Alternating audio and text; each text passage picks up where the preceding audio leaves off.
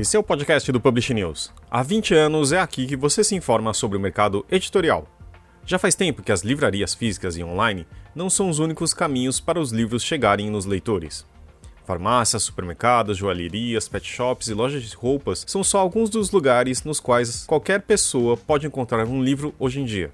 Essa visão veio, claro, da necessidade de se fazer presente no dia a dia do leitor e, assim, trazer novos significados para o livro.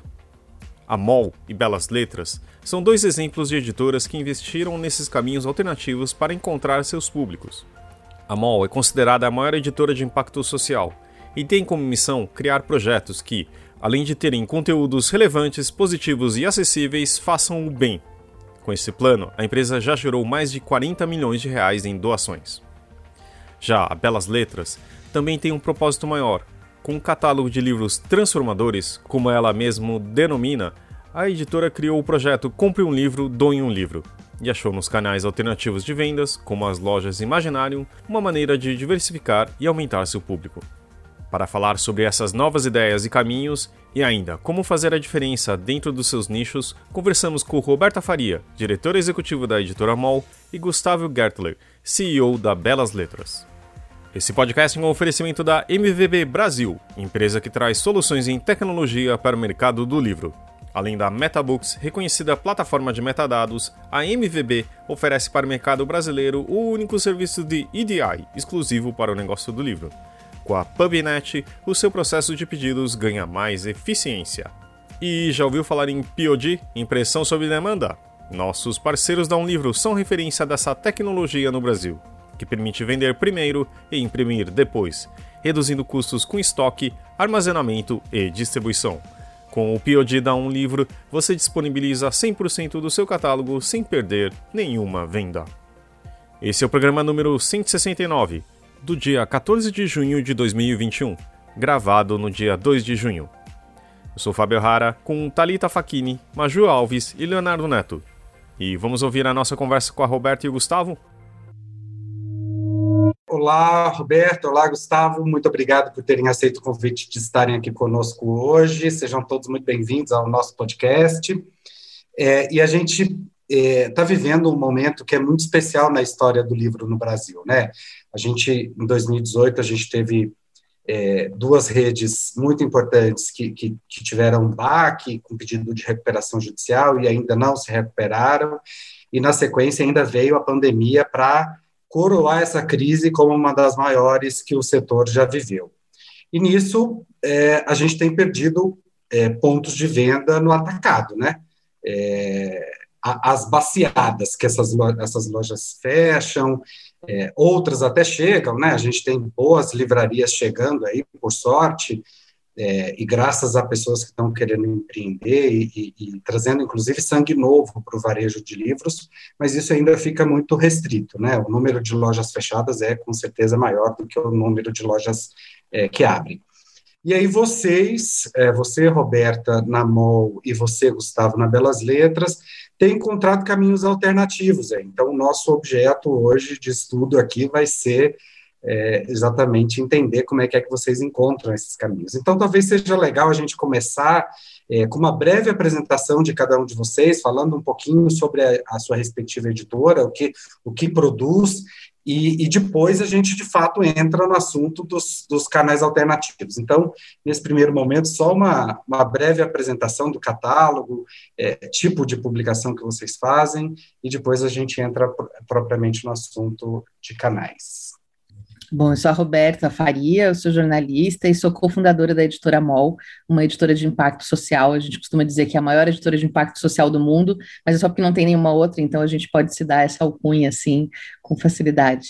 Na MOL a gente faz livros, revistas, calendários, jogos, enfim, conteúdo impresso, é, sempre de conteúdo positivo, que a gente chama de um jornalismo para a cidadania, construtivo, baseado em histórias de vida reais inspiradoras, é, muito muito com uma, uma vocação assim de ser presente, de gerar conversas, de engajar as pessoas em causas, e a gente vende esses produtos em parceria com redes de varejo, em um lugar muito privilegiado no caixa, com um oferecimento ativo do caixa na finalização da compra, é, e a gente doa parte da renda para organizações não governamentais, enfim, para diversas causas. Nós existimos desde 2007 e desde então a gente já doou, está batendo aí 40 milhões de reais doados, já vendemos mais de 20 milhões de produtos é, nesses diversos formatos e estamos presentes em parceria aí com grandes redes de varejo do Brasil, como Raia Drogazil, KeyRap, PB Kids, Pets, Vivar, enfim, tem diversas aí contando essas histórias.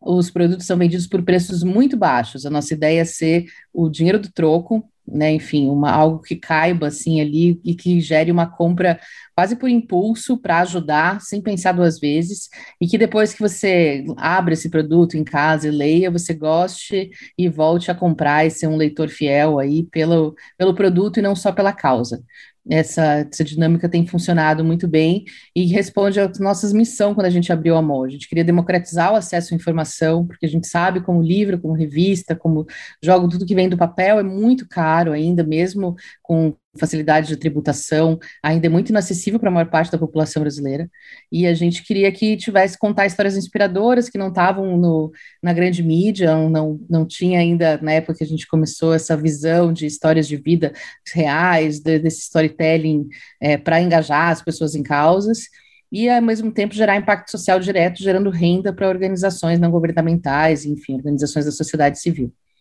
E é isso que a gente faz. Passo a bola para o Gustavo. É, bom, eu sou Gustavo, então, eu sou também um dos fundadores da Belas Letras, né? A gente é, tem uma proposta, assim, mais estratégica mesmo de tentar se vender não exatamente como uma editora, mas mais por um caminho de uma empresa de entretenimento, né? A gente tem essa estratégia, assim, de, é, é de, de se vender como uma espécie de empresa de entretenimento que faz livros, né?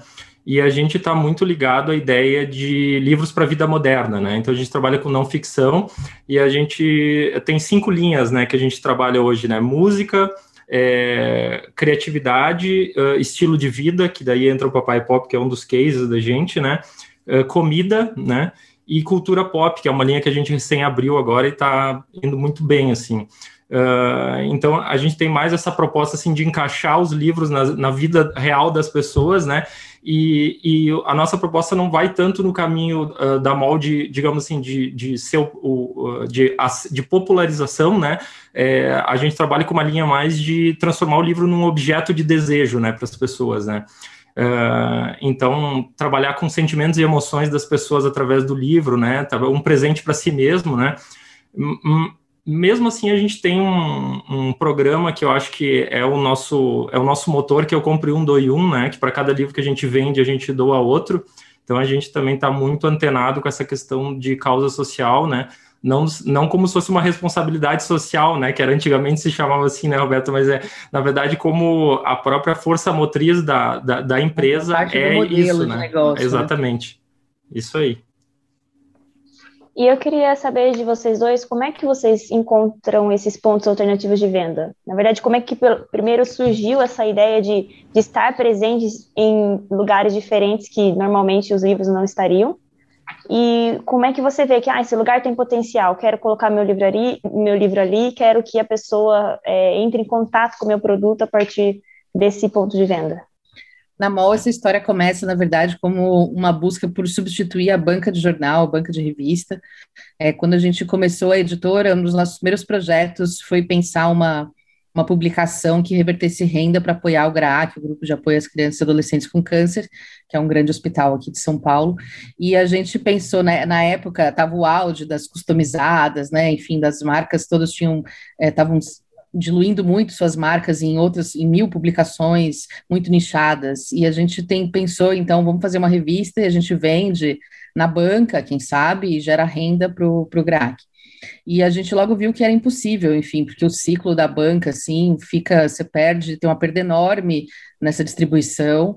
É, que acaba virando a para de papel, você deixa 60% do valor de capa entre a distribuição e o distribuidor, né, enfim, o vendedor final. Você tem muito pouco controle sobre tiragem, estoque, em que ponto vai vender, qual preço final vai ter o produto, enfim, era absolutamente inviável.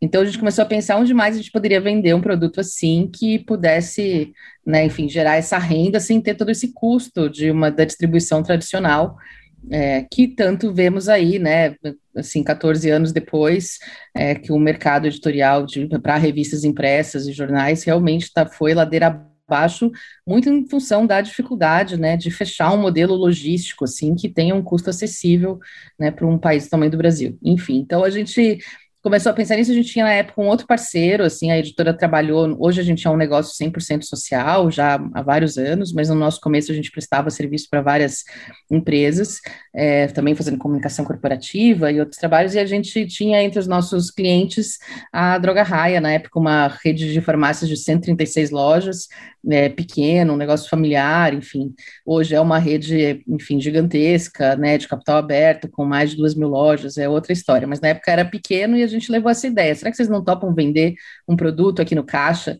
E aí fica sendo ação social de vocês, vocês não tem que botar dinheiro nenhum, é, mas aí a gente assim consegue vender muito barato, porque vocês entram com a distribuição, entram com ponto de venda, e a gente doa o valor que a gente, enfim, dessa venda, a gente doa para para o GRAC. Eles toparam essa experiência, a gente pensou um produto que fosse uma revista que falasse com todo mundo, que a sorria, é, que fosse um bem universal, que falasse de prazeres simples, de felicidade, de histórias de vida inspiradoras. É, ela era vendida na época do lançamento por R$ 2,50. Na época, o preço médio de uma revista no Brasil já era R$ 8,90. Hoje é R$ 18,90, enfim. É, e a gente vem, colocou a venda esperando que vender em dois meses, assim, a tiragem inicial na época de 136 mil exemplares, eu acho. E a gente vendeu em quatro semanas, já tinha esgotado. Assim. Então a gente viu que tinha um potencial ali da gente oferecer um produto num lugar onde não tem concorrência, é, para um público que se surpreende pela oportunidade de poder levar uma coisa legal para casa, fazer uma doação, né, ao, ao, mesmo tempo. A gente tem uma coisa bem brasileira, assim, de que é cultural, assim, de quando você só passa o chapéu e pede uma doação, você tem menos engajamento do que quando você oferece algo em troca por essa doação. Então, essa, esse é o nosso mote, assim, né? A gente te oferece a oportunidade de fazer uma pequena doação e em troca você leva essa revista bacana para casa que vale mais do que você está pagando por ela, assim, né? Na percepção do produto. Enfim, esse projeto deu muito certo. A, a Sorria é hoje, já há vários anos, disparada a revista mais vendida do Brasil. Hoje a gente tem aí 230 mil exemplares por edição. Ela gerou vários filhotes, como vários livros e calendários, enfim.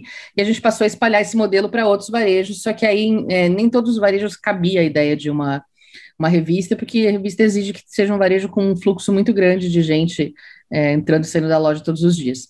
Então, em alguns lugares a gente começou a ver que, putz, aqui vai caber melhor a gente fazer um jogo, aqui vai caber melhor a gente fazer um livro, e aí a gente vai pensando esses projetos bem de acordo com o perfil daquele varejo e é pensado tudo para aquele varejo. Então, não é qualquer produto que a gente, nosso, que a gente coloca lá. Na verdade, a gente cria o produto em função daquele varejo. Então, se eu for fazer uma parceria com a Pets, que é uma rede de pet shops, eu vou fazer livros que tenham a ver com, com o mundo animal, que vão interessar o público que frequenta aquela loja e que vai gerar renda para ONGs ligadas à causa animal também. Então, a gente pensa tudo muito adaptado para cada, cada rede de varejo parceira, e a ideia é que sempre seja assim: o varejo não põe nem um centavo no projeto, ele entra com aquilo que ele já tem, que é a estrutura, o ponto de venda, a capacidade de influenciar os seus clientes, e a gente entra com esse custo de produção, produzimos o produto, fazemos toda a gestão do, de vendas até a doação lá no final, e, e a, a ONG recebe o valor do o valor que preço de capa menos impostos, menos o custo de produção, a, a diferença é doado, geralmente em torno de 30% a 40% do preço de capa. E esses preços de capa são sempre bem acessíveis, né? Hoje a gente tem nossos produtos custam entre R$ 4,70, R$ 4,70 a R$ 8,90. É sempre baratinho comparado ao mercado tradicional. E você, Gustavo?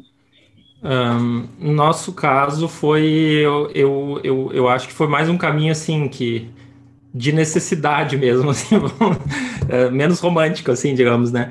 Uh, desde a, até desde a, a, Belas Letras, né? Que eu, eu acho que uma, o, a, eu sempre repito que eu recebi uma frase inspiradora, né, para começar a Belas Letras, que foi assim: você está demitido, né? Essa foi o caminho inspirador que fez eu começar.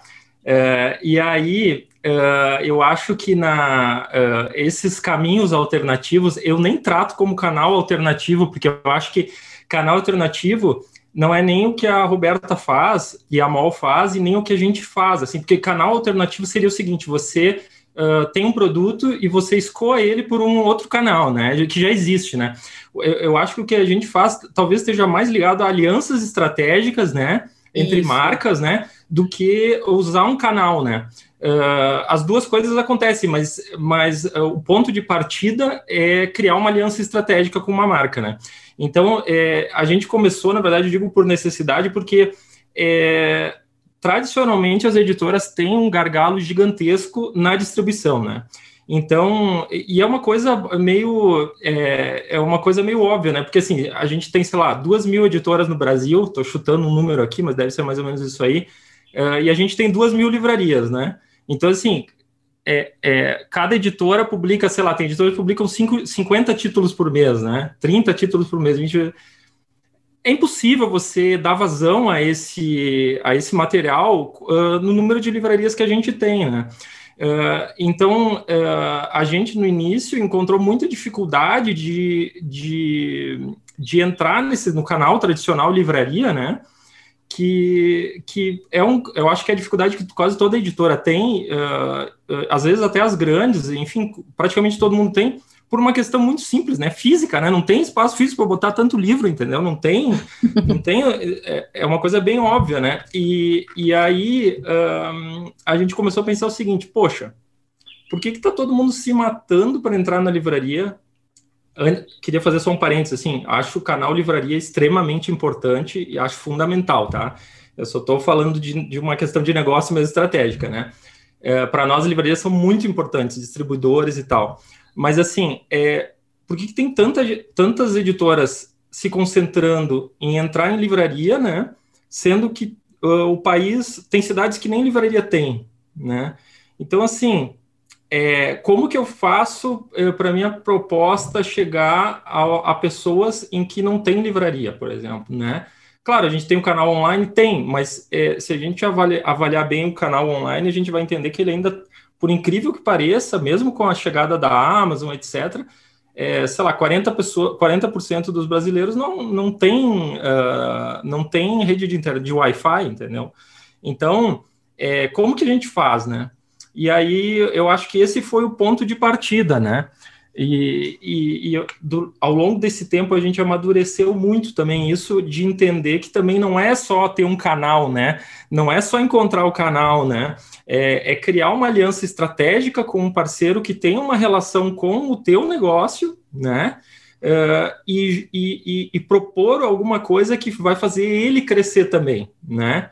Então, eu acho que o segredo Exatamente, de ter um canal alternativo é não usar os parceiros como canais, entendeu? É entender que é uma aliança que você faz. E, e eu acho que essa que isso que faz toda a diferença. Só que o problema disso é que dá trabalho pra cacete. Desculpa, posso, já falei, inaugurei o primeiro palavrão, mas é papo de bar, né? É isso. Não, dá muito trabalho mesmo, mas acho que tem uma coisa também nisso, né, Gustavo, que acompanha os tempos, assim, né? Tanto de. Eu mesma cresci numa cidade do interior de Santa Catarina que não tinha livraria, mas que tem é, droga raia, sabe, hoje, assim, sabe? Então, a gente, as pessoas, é, não é que deixaram de, de fato, muitas livrarias fecharam, então menos gente frequenta, mas as pessoas não deixaram de e a gente pensa muito isso em relação à banca de revista também, né? As pessoas, de fato, mudaram, assim, era um programa do meu domingo ir na banca, né, acho que de vocês também, olhar tudo que tinha, né, enfim, depois comprar várias coisas e ir tomar um café e ler tudo aquilo. Hoje a gente não, enfim, não só falando no contexto da pandemia, mas falando disso, né, as bancas foram diminuindo, as quantidade de produtos lá dentro foram minguando, né? Esse hábito foi se perdendo, e quando a gente olha para os mais jovens ainda, ou para quem nunca teve né, um hábito de leitura tão forte, é, é, muito difícil chegar nessas pessoas, mas elas não deixam de ir na farmácia, elas não deixam de ir nas lojas do shopping, elas não deixam de ir no supermercado ou de ir na pet shop. Então, a ideia é a gente levar o produto para onde as pessoas estão e não esperar que elas venham até a gente, sabe? E em locais onde já onde a concorrência é muito grande. E, Roberta, eu achei muito interessante isso, porque é de fato uma coisa é, inovadora para a gente, para mim, pelo menos, né? Eu nunca tinha parado para pensar numa editora, seja ela de revista ou de livros, né? Que vá fazer um produto não pensando especificamente no seu público, mas pensando no ponto de venda. É claro que ao pensar no, no ponto de venda, ele está pensando, na, vocês estão pensando nas pessoas que frequentam esse, esse ponto de venda, é óbvio isso, né? Mas você disse que, o, que o, o desenho dos produtos nasce a partir do ponto, do ponto de venda. Isso me chamou muita atenção, até arregalei, arregalei os olhos aqui. É, eu queria que você falasse um pouquinho mais disso, assim, o que, que é que vem primeiro? É, a ideia de um produto que pode ser vendido em tal ponto de venda, ou vocês começam a conversar com o ponto de venda e a partir disso vocês pensam num produto? O que, que vem primeiro, o ovo ou a galinha nessa história? É, no começo a gente pensava primeiro no produto, porque a gente pensava nas coisas que a gente tinha vontade de, de ler e de publicar, enfim, nós somos nossos maiores leitores, assim, então a gente começava por aí, mas a gente via que isso não dava necessariamente certo, porque aí você não trata, aí você, é como o Gustavo falou, você acaba tratando o varejo como um canal e não como um parceiro. Ele conhece melhor do que ninguém quem está dentro da loja e pode dizer melhor do que ninguém qual, qual, é, qual é, assim, no mínimo a gente ter, assim, o básico, assim, são mais mulheres, são mais homens, são mais velhos, são mais novos, são mais é, de qual renda, de qual, e a gente por esses recortes conseguir entender escolaridade, frequência, e hoje em dia pelos CRMs, né, os, os, uh, as maneiras que tem ainda de é, checar os dados e hábitos de consumo cruzados nos diversos varejos, a gente tem ferramentas ainda mais é, poderosas para saber exatamente quem está indo à loja, assim, e daí para a gente poder imaginar o que vai interessar essa pessoa. A gente tem uma coisa diferente também, que a gente faz projetos para esgotar, né? A gente, todos os nossos produtos esgotam. Esse é o objetivo, assim, a gente não faz um, a gente trabalha por projetos, assim, então não é que a gente faz um, tem uma prateleira lá com vários projetos nossos, projeto por vez, e a gente pensa é, que ele tem que vender até o último exemplar é, para poder gerar a maior doação possível, ter o maior aproveitamento possível, é, e a gente não ter assim as sobras que tornam que são bem pouco sustentáveis do mercado editorial, principalmente de revistas e de jornais tradicional. Então a gente faz pensando muito já no olho no gol, o que, que, que, que, essas pessoas vão gostar. O fato é que assim a maioria dos varejos é, são não são tão assim os que a gente trabalha não são tão de nicho assim. Então acaba que a gente precisa criar também conteúdos que falem com todo mundo, assim, porque não é é bem o oposto assim da hipersegmentação, assim, quando você pensa no que é o público, por exemplo, de uma, uma farmácia, ele é, enfim, todo mundo. É, você até pode ter uma ideia de, ah, não, é mais gente mais velha porque vende remédio. Não, metade das vendas é perfumaria para gente bem mais jovem, então, é, então a gente tem que produzir coisas que falem com todos. E aí, por isso, essa escolha também por fazer pro, produtos que falem muito de experiências emocionais, de histórias de vida, coisas que nos conectam independentemente de é, classe social, origem, gênero, idade, raça, enfim, a gente, se, a gente tenta fazer coisas que conversem com todo mundo.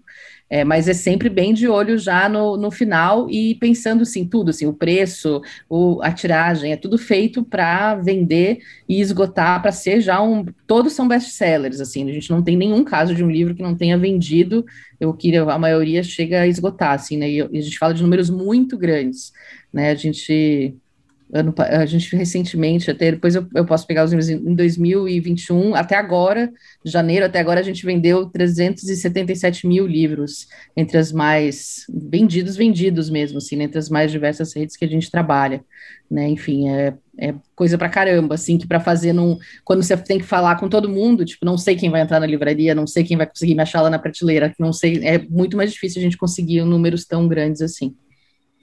Uh deixa, me permite só acrescentar uma, uma questão a, a Roberta, porque ela, ela me lembrou de uma coisa, essa pergunta do Léo me lembrou de uma questão que a gente é, é no nosso caso a gente tem é, a gente já uh, a gente trabalha com livros para o mercado tradicional também para outros mercados é, é um pouco diferente da MOL, né? Porque a MOL trabalha já focada nesses projetos e a gente isso é, faz parte do, do, do que a gente faz, mas não, não, é, não faz parte do modelo de negócio.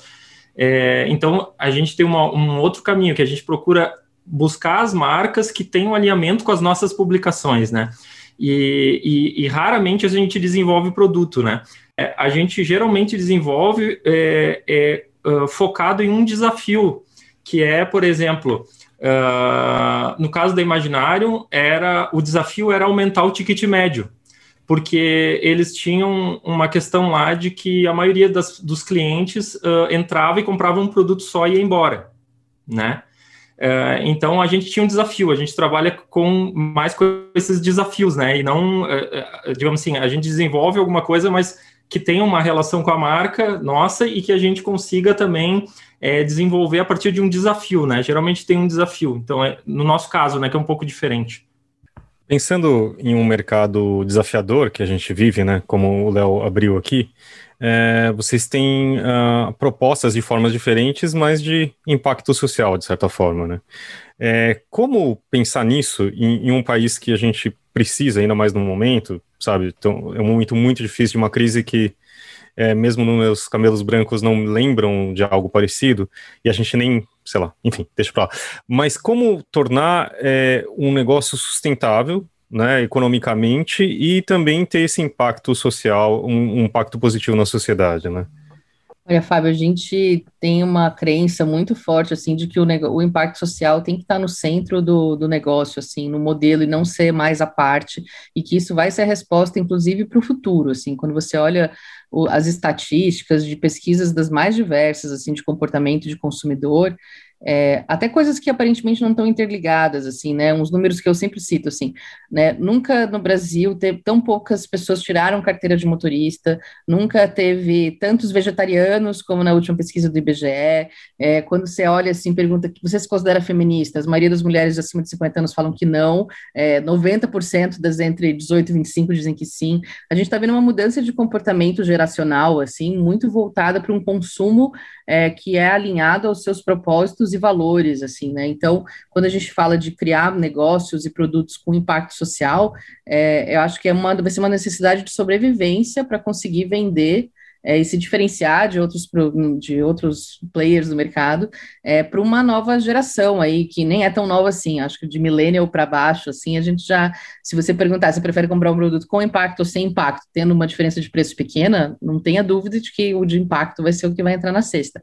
Então, a gente poder fazer, e quando você coloca isso no centro do negócio, tem mais chance também de que isso seja mais coerente, genuíno, e não só uma coisa que você faz para pelo marketing, né? Enfim, só para contar a história, assim, né? Então, acho que é uma, é uma, é fundamental, assim. E a gente tem que pensar mesmo maneiras de chegar nas pessoas, assim. Acho que esse é o grande é o grande lance, assim. Não dá para a gente esperar, assim, olhar para é, para onde as pessoas estão indo, que, que lugares elas estão frequentando, que assuntos as interessam, e produzir de olho nisso e não mais é, no nosso desejo. Eu, eu, queria fazer, a gente não faz livros, assim, a gente diz que a gente não faz livros sérios.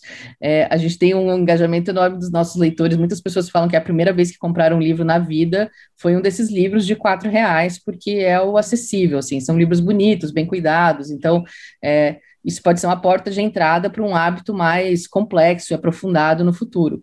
É, eu queria fazer que a gente pudesse fazer, se vender esses números absurdos, assim, de livros de ficção, né, de alto nível, assim, mas a gente não está nesse lugar ainda, assim, a gente precisa, é, se eu for fazer só o que eu gosto e o que eu quero, assim, eu acho que a gente não vai conseguir chegar, né, e aí é no caso da MOL, assim, a gente quer massificar, assim, a gente quer que muita gente compre livros e comece a ver que é, que é legal ler é esse livro que tem pouco texto e muitos desenhos, porque os livros são super ilustrados, coloridos, cheios de fotos.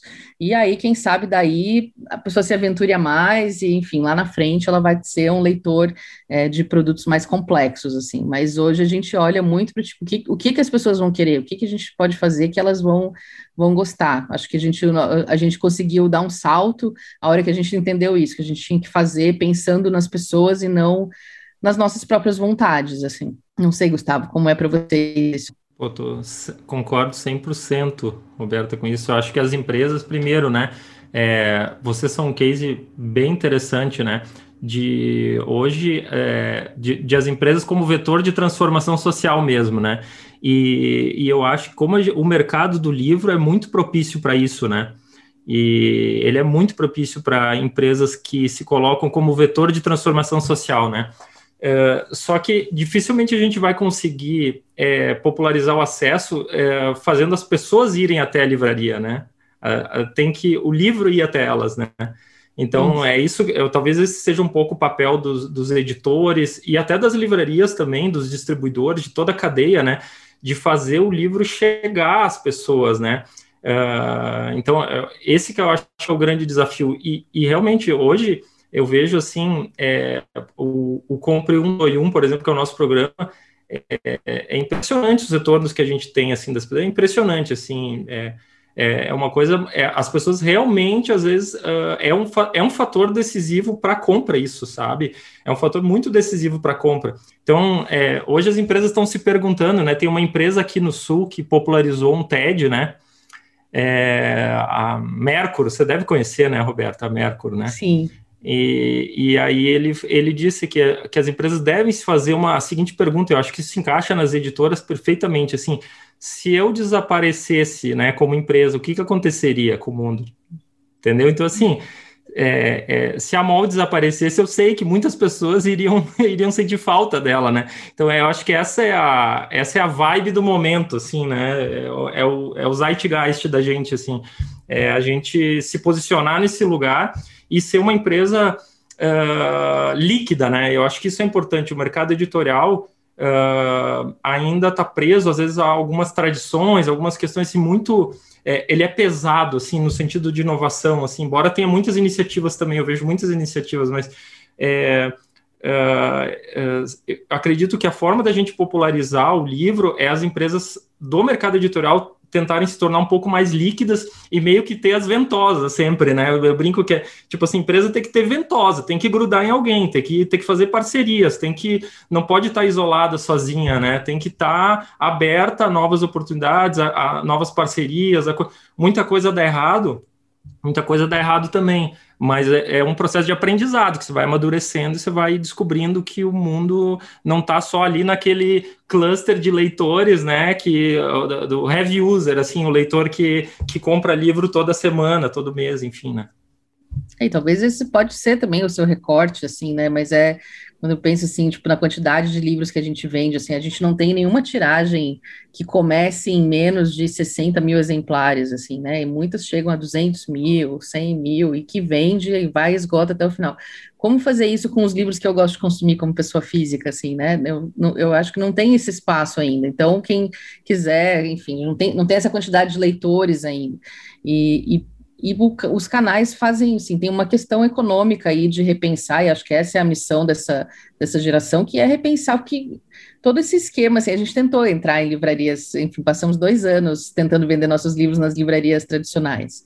É, pelo, a gente contratou o melhor distribuidor, melhor assessoria, enfim, colocamos dinheiro nisso, assim, para tipo, ok, se vende tão bem lá, vai, tá, vai vender muito bem aqui também, nas livrarias. E, e, cara, não, a conta não fecha, assim, porque são muitos atravessadores, são muitos custos extras para um aproveitamento muito pequeno, assim, né? E no final a gente ficou, tipo, meu, a gente consegue vender né, dezenas de milhares, centenas de milhares de livros por, tipo, menos que a passagem do ônibus é, na farmácia ou na pet shop, e a gente está tentando se encaixar o nosso modelo aqui na livraria tradicional, onde vai custar quatro vezes o valor e a gente vai vender um centésimo do que a gente vende lá, tendo que lutar muito, assim, né, esse modelo de é, da da consignação, de você pagar o frete, enfim, vocês sabem disso muito melhor do que eu, porque a gente nem viveu muito tempo, muito profundamente isso, mas, cara, é impossível para as editoras esse modelo ser sustentável mesmo. Eu acho que a grande missão dessa geração é, tipo, meu, como que a gente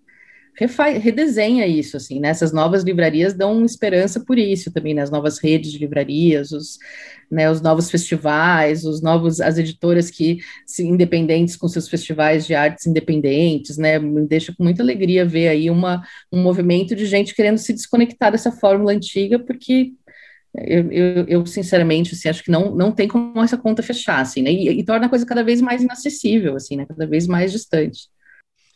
E eu queria que vocês trouxessem cases assim de, de, de, de títulos é, que fizeram é, um sucesso específico num determinado canal, é, até se, se, se, tiverem números aí, né, de quantos foram vendidos, em quanto tempo, acho que seria bacana para a gente poder ilustrar essa, essa, tudo isso que vocês estão falando.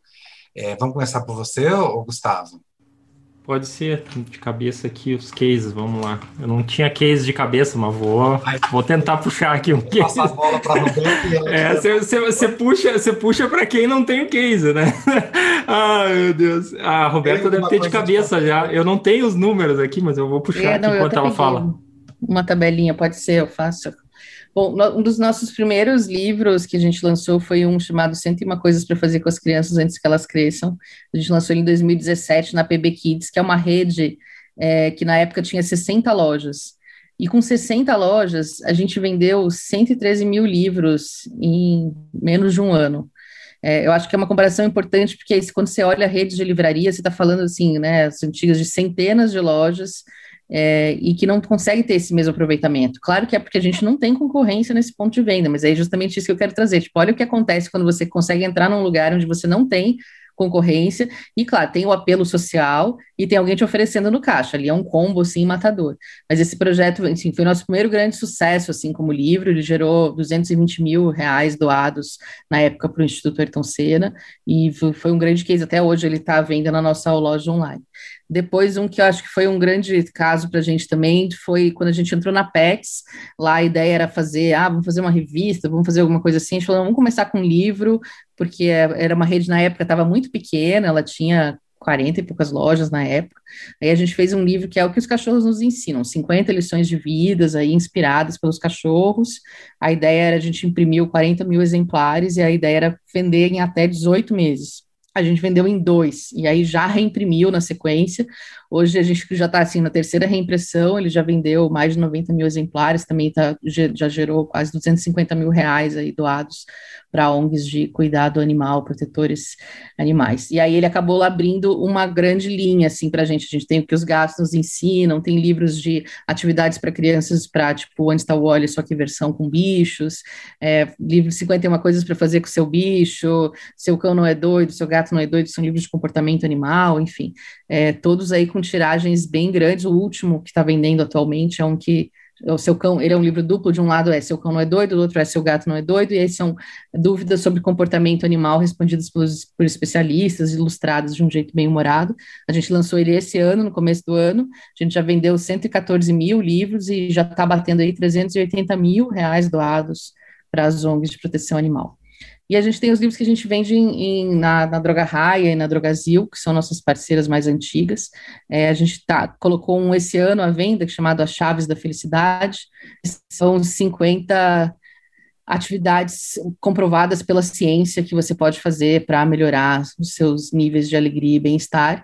É, a gente botou 148 mil livros à venda e a gente, em duas fases, primeiro a gente vendeu na Drogazil, agora a gente está vendendo na Droga Raia, é, ele vai, a, a, perspectiva é que ele esgote tipo, 100% e gere 390 mil reais em doação aí para ONGs de saúde, são diversas ONGs de saúde beneficiadas com o projeto.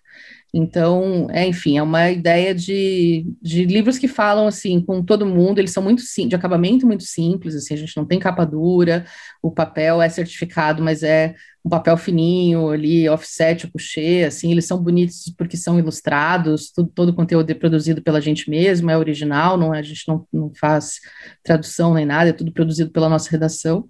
É, mas eles são livros muito simples e eles custam muito barato, assim, né? então acaba que a pessoa compra é, porque ela tem a oferta no caixa, ela acaba levando às vezes para ajudar, ela chega em casa, abre, adora, volta e compra mais 10 para dar de lembrancinha, para presentear outras pessoas, enfim, então tem uma, uma taxa de recompra muito grande também. É, a gente, eu tenho alguns, alguns que eu separei aqui de cabeça, anotei aqui só, daí só para puxar a informação aqui, é, é, são números é, evidentemente mais modestos que da, os da Roberta, é, mas a gente trabalha com um preço de capa um pouco maior, mas a gente tem, sei lá, é, 30 mil exemplares do Spoiler, que é um livro de drinks capa dura, que a gente vendeu na Imaginário, R$ 69,90 o preço de capa. É, a gente tem Uh, o, o, o, próprio case da Imaginário, né, de 200 mil exemplares, né, mais ou menos esse ticket médio, 69,90, 79,90, alguns casos até 149,90 de capa. Uh, a gente tem um caso, um case legal também de, de parceria com a Caixa Econômica Federal, que foi focado até no Papai Pop, né, que foi 80 mil exemplares também. É, a gente tem, tem uma parceria que a gente fez com a Dentro da História, que é uma, uma empresa de Campinas, com uma coleção de livros que a gente tinha, que foi também 60 mil exemplares. É, então, é, mais ou menos isso, assim, é, dos cases que eu me lembro aqui de, digamos assim, que tem um número expressivo, né? É, mas para a gente, assim, é, hoje, é, para nós, sei lá, 20 mil exemplares é um número extremamente expressivo, né? Porque hoje, numa cadeia de pelo mercado tradicional de livros, né, você vender 20 mil exemplares, 30 mil exemplares, 10 mil exemplares num, com um ticket alto, assim, é, é, muito raro, sabe? É muito raro, assim, eu sou capaz de contar nos dedos, né, os, os títulos que a gente tem com essa vendagem, né? É, a gente tem esse outro problema que é, é o nosso desafio. A gente, pra, os como são muito baratos, justamente a gente tem que vender muito, senão a gente não consegue pagar a conta nem gerar doação. Né, quando você tem esse ticket de 149 um livro, é um ticket incrível, né? Tipo, não. É, hoje o nosso ticket médio de venda tá em. Ai. Tá em. Metade dos livros que a gente vende hoje metade dos livros, quase 50%, por 52%, 53%, estão é, com um ticket médio de R$ 129,90.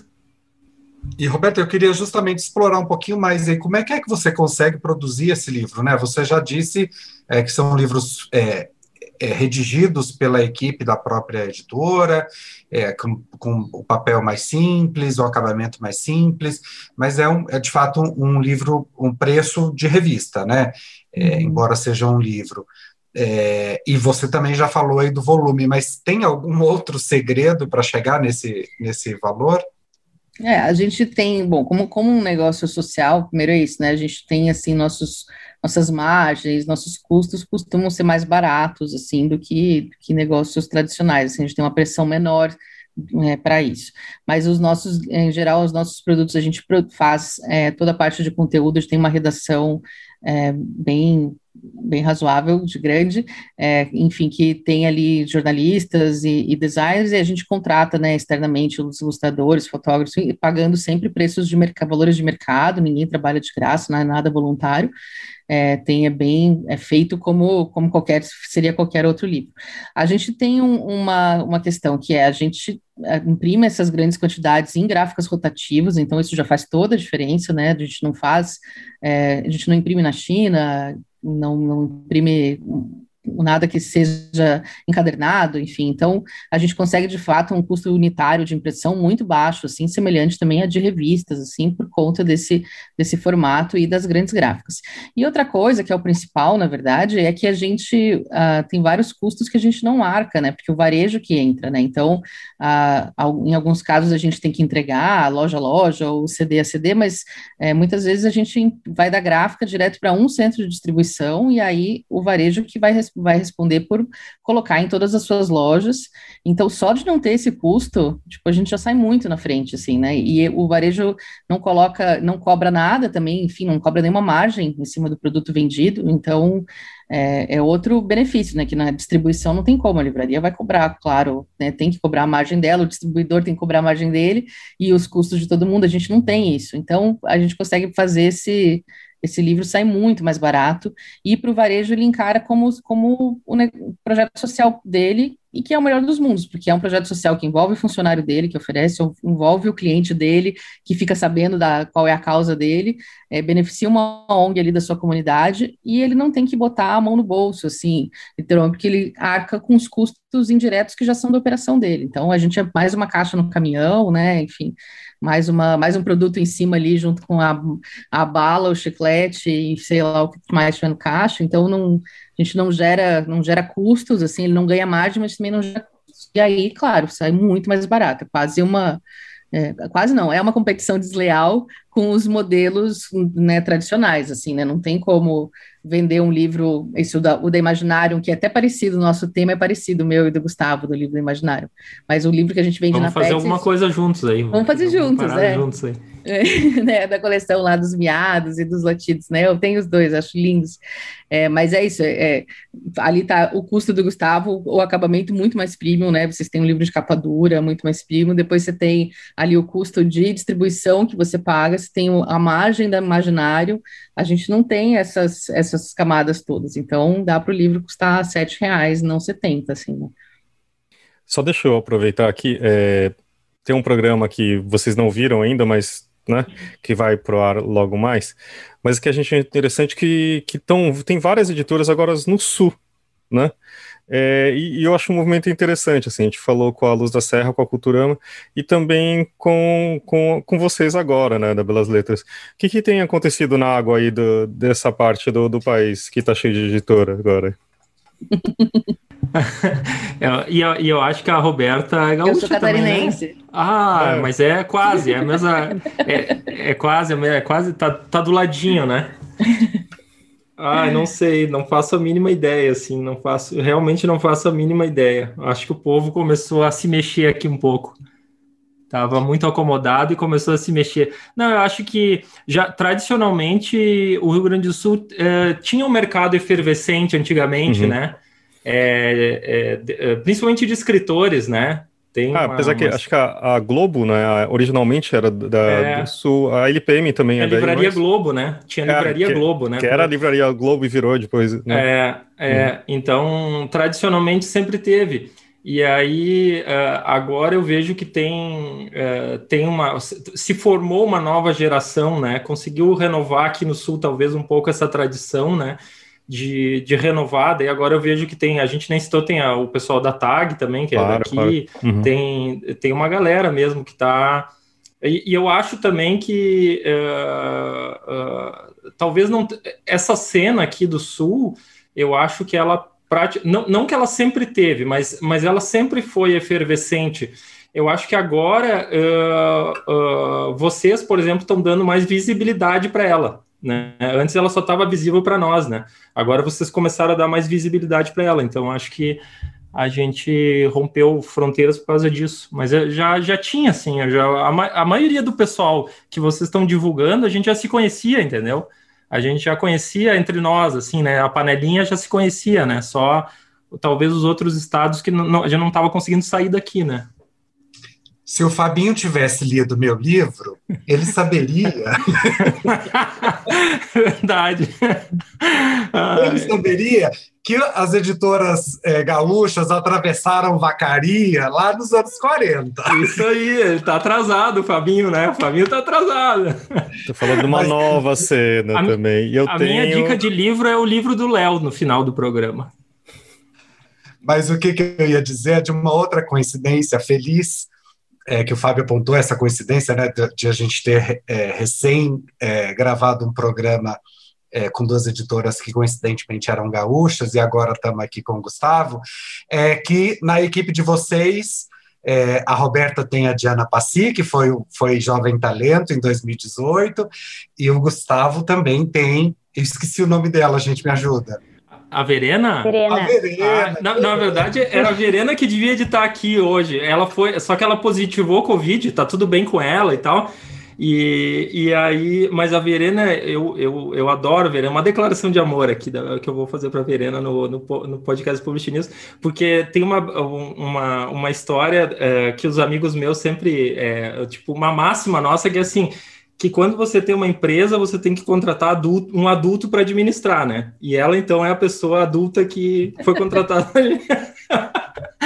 Mas o que quer dizer que a Verena está concorrendo a essa edição esquisita que a gente está tendo, né? Que é uma edição bi, bianual, que é 2020-2021, por conta da pandemia, é, e que já já a gente vai voltar a, a, a dar, jogar luz aí e colocar esse povo no palco de novo porque a gente tem que festejar esses jovens talentos, é um prêmio que a gente faz no segundo semestre, tradicionalmente, e que a gente dá uma viagem para a Feira do Livro de Frankfurt para um, um, profissional que tenha se destacado e que tem até 35 anos de idade. Então, Verena está no páreo e Diana ganhou em 2018. É uma outra coincidência também. Merecidamente, a Diana é maravilhosa. Então, gente, acho que a gente chegando aqui no nosso tempo, Uh, vocês gostariam de dar um último recado antes a gente passar para as nossas indicações? Acho que eu queria dizer para o pessoal pensar assim, coloca impacto e pensa onde as pessoas estão, que acho que é um bom caminho para a gente conseguir abrir outras portas, outras fronteiras. Você pensar quantos lugares, ah, tem poucas livrarias, mas olha quantos lugares não tem livros e poderiam ter, assim, né? Eu entro agora em qualquer loja, qualquer varejo, eu já eu, a primeira coisa que eu olho é onde poderia ter um livro aqui, uma estante de livro, que livro que venderia para esse público aqui, assim. Acho que a gente tem que abrir a cabeça aí.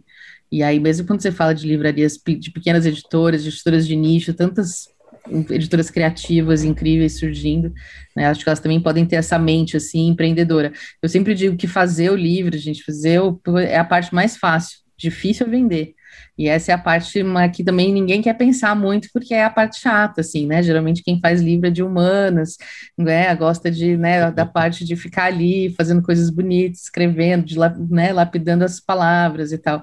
Mas a gente não vai conseguir fazer nossas belezas serem lidas se a gente não enfrentar aí a parte dos negócios mesmo, né? E, então, para controlar o nosso destino, a gente precisa enfrentar aí essa, essa desafio do achar canais, criar canais. É, o recado, o recado, na real, acho que a gente, é, o mercado do livro tá, tá todo mundo junto, né? Então, é isso aí, eu acho que a gente tem que se unir, cada um tem um papel fundamental aí e a gente tem uma missão muito grande aí, uma missão muito grande. Então, é, parar de encarar o, o, a outra editora como concorrente ou uh, o fulano, a livraria como concorrente ou o distribuidor como, enfim, todo mundo tem um papel fundamental na cadeia, né? E eu acho que essa é a hora da gente se unir, entende? É a hora da gente é, buscar soluções criativas para os problemas que a gente tem. Eu adoro problema, então, assim, eu sou suspeito de falar, eu adoro problema. Então, é, eu acho que estão se abrindo cada vez mais oportunidades e a gente está aí para é, se juntar, que a gente disse assim, ter colar as nossas ventosas, assim, né, e, e, a gente começar a criar um novo mercado do livro, né, Tem, pelo que eu estou vendo de efervescência das coisas que estão surgindo, é, são coisas muito legais, assim, eu vejo mesmo o Publish News colocando ah, as novas livrarias, que eu escuto o podcast às vezes, que vocês colocam uh, cada nova livraria, né, que surge e tal, pô, isso é sensacional, isso é fantástico, então é um pouco disso, e uh, estou com muita, muito desejo, muita vontade de abraçar vocês de novo. O, a última vez que eu abracei o Léo faz dois anos, três anos, e beber um vinho com vocês. Saudades também. então tá marcado, depois de, de 2023, talvez, quando a gente tiver vacinado, a gente se encontrando em Paraty. ah, é verdade, Léo. Já está com a primeira dose. Eu eu tô contando os dias, teoricamente são 100 dias, mas vamos, tudo bem, deixa pra lá.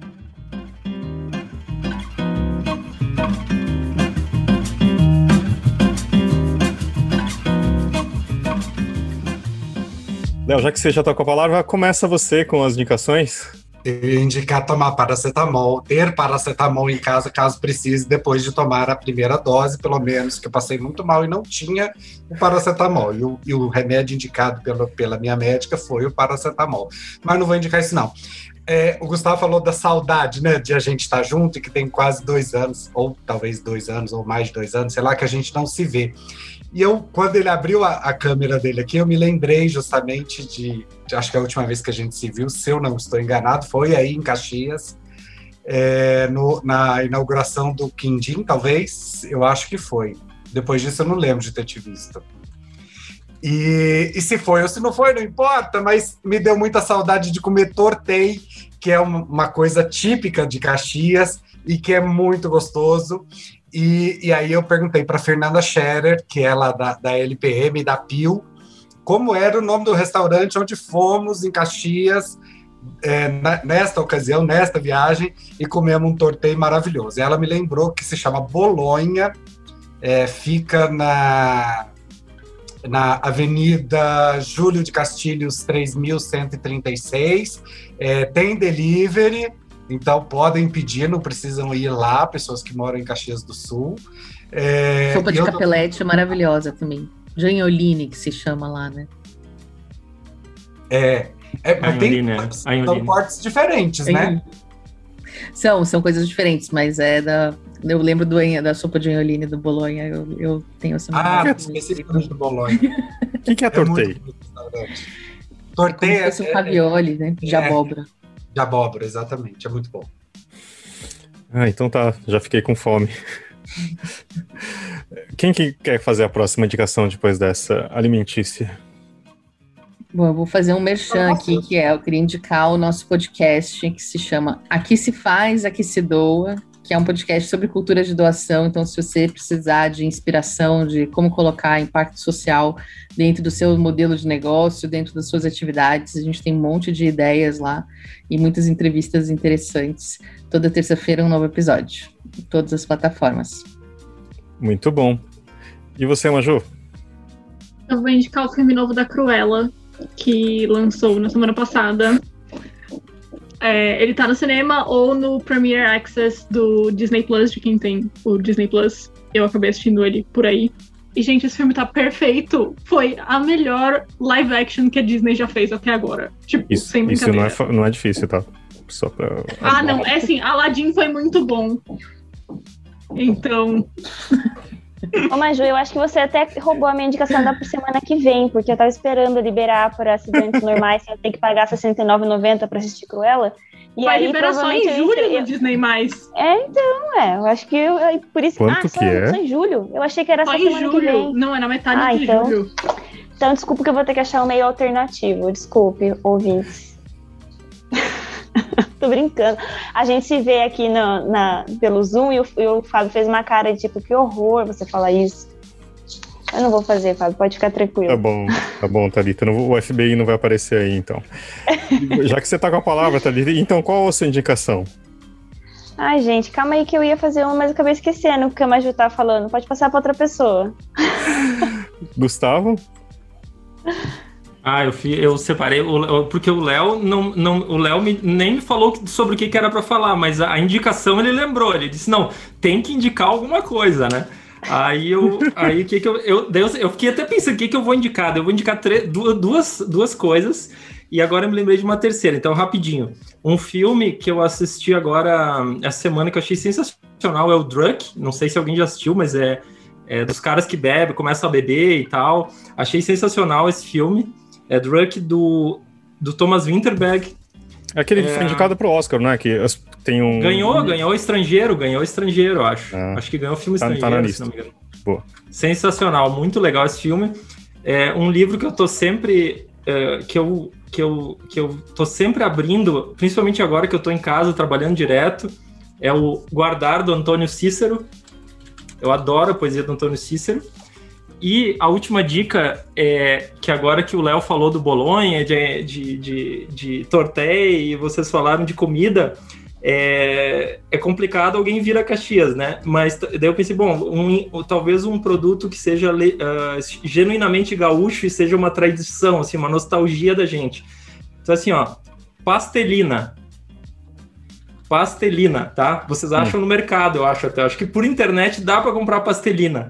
É o, é, é o polvilho do gaúcho, entendeu? Tipo assim, pastelina é o que representa o polvilho pro carioca. Mas o que, Mas, que mas se é um trata? biscoito? É o quê? É, é, é uma, uma É um farinha? salgadinho, é um salgadinho, é um salgadinho. É, é tipo, é um salgadinho.